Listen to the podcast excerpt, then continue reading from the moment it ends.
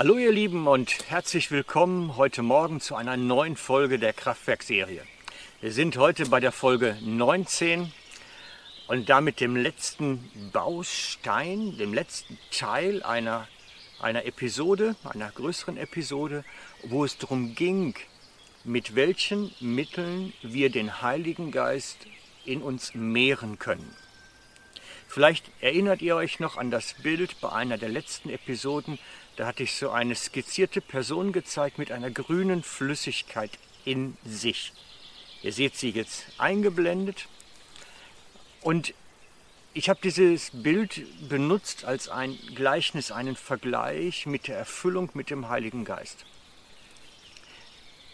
Das Problem ist, wenn wir im Heiligen Geist unterwegs sind, wird nur dieser weniger und mehr dieser Pegelstand der Erfüllung ist immer wieder unterschiedlich.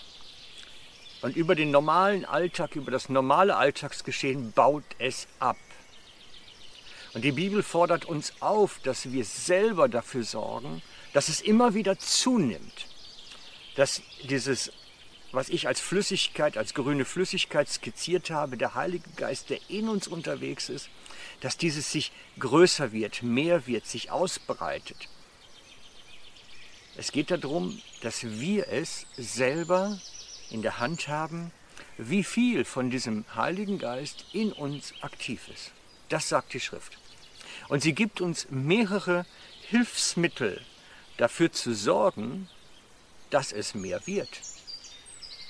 Und wir hatten in den Folgen 16, 17, 18 schon drei Methoden kennengelernt. Es war in der Gnade wandeln, das Sprachengebet, und noch so einiges mehr.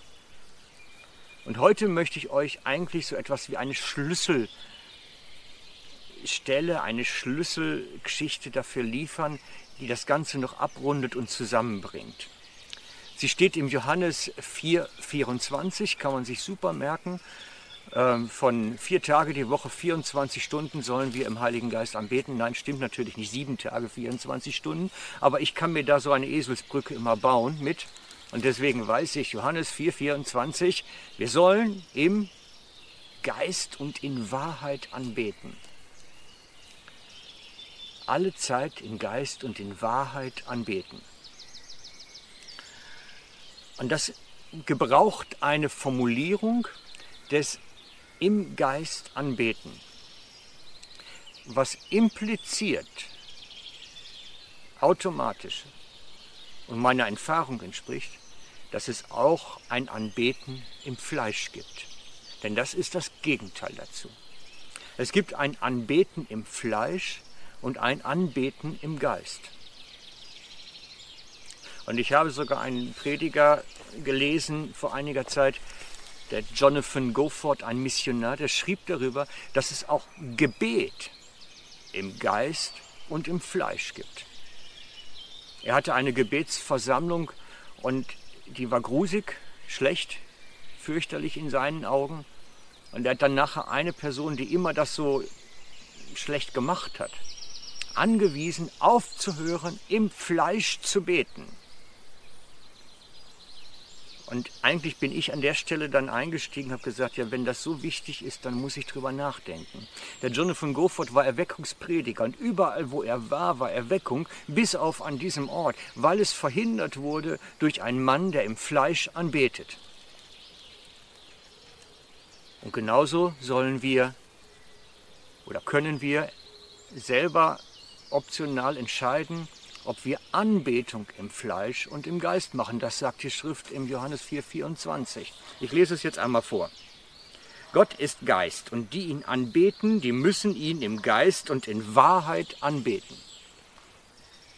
Wir müssen ihn im Geist anbeten. Das mit der Wahrheit, das werden wir später behandeln. Das sind zwei verschiedene Dinge.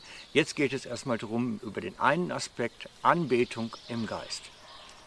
Das ist der Moment, wo wir selber die beschriebene Verzückung erleben und der Heilige Geist in uns Kontrolle übernimmt über das, was wir verbal verständlich ausdrücken. Ist vielleicht neu für dich, ganz neuer Gedanke. Aber wir können ein Gebetsleben führen, wo der Heilige Geist unser Sprachorgan steuert. Verständliche Worte, die aber er anleitet, was wir sagen und aussprechen. Davon ab gibt es andere Tätigkeiten im Geist und im Fleisch. Es gibt auch eine musikalische Anbetung im Geist und im Fleisch. Und es gibt eine Predigt im Geist und im Fleisch. Und vieles mehr. Heute geht es um unser Gebetsleben im Geist. Und wie komme ich nun aus dem Gebetsleben im Geist zu einem Gebetsleben im Fleisch? Und woran erkenne ich überhaupt den Unterschied? Den Unterschied spürt man eigentlich fast nur. Es ist, die Leute reden in das hinein, was Gott Emotionen sind, was seine Gedanken sind, was, was er auf dem Herzen hat. Und es kommt nicht, nicht, nicht vorformuliert gut heraus, es kommt nicht so, so wohlformuliert durchdacht, sondern es wirkt manchmal stockend, weil es immer so ein, ein, ein, eine Verbindungsgeschichte auch im Hintergrund hat.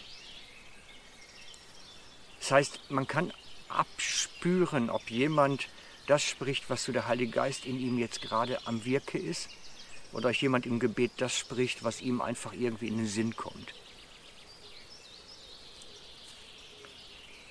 Wie kommen wir nun zu einem Gebetsleben im Geist, zu einem Anbeten im Geist? Und jetzt kommen die ganzen Elemente zusammen, die wir vorher schon gehört hatten.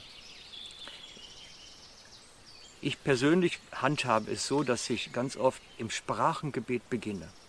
Das kann ich selber steuern, ich kann es anstoßen und ich kann es praktizieren. Es obliegt mir, dort etwas zu formulieren und auszudrücken und zu sagen.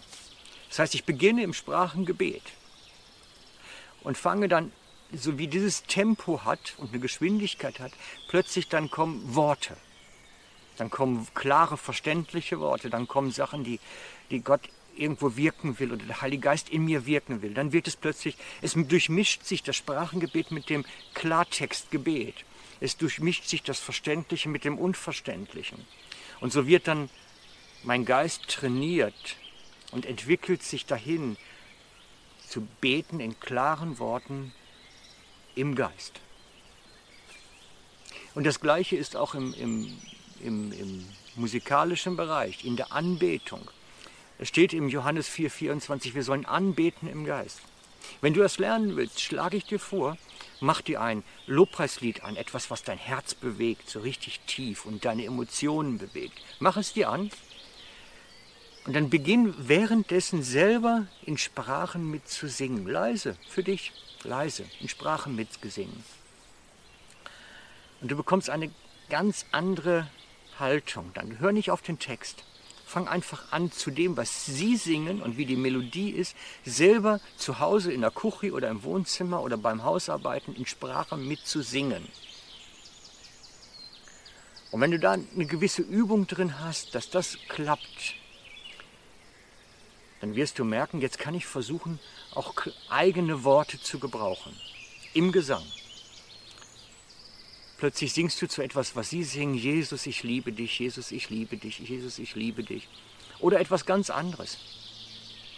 Plötzlich kommt aus diesem Sprachengesang ein Klarwortgesang, der nichts mit dem Lied unbedingt zu tun hat, aber es wird eine Anbetung im Geist. Und das Gleiche passiert im Gebet, also wenn es nicht gesungen ist. Ich beginne mein Gebet in Sprachengebet lass es laufen, lass es laufen und dann kommen plötzlich klare Worte, dann kommen verständliche Worte, dann ist es, wird es zu einem Gebet im Geist. Und dann hat es eine Kraft, eine Power, dann entwickelt sich da etwas. Und so fühlt sich der Heilige Geist in mir. Er wird stärker, er wird größer. Es pusht ihn. Ich spüre es richtig, die Kraft Gottes, die da ist und wo dann wirklich was am Wirken ist. Experimentier damit rum. Es lohnt sich. Du kannst wirklich weiterkommen. Deine eigene Entwicklung kann weitergehen. Und ich glaube, da ist eine Menge Potenzial. Also, ciao für heute, euer Frank.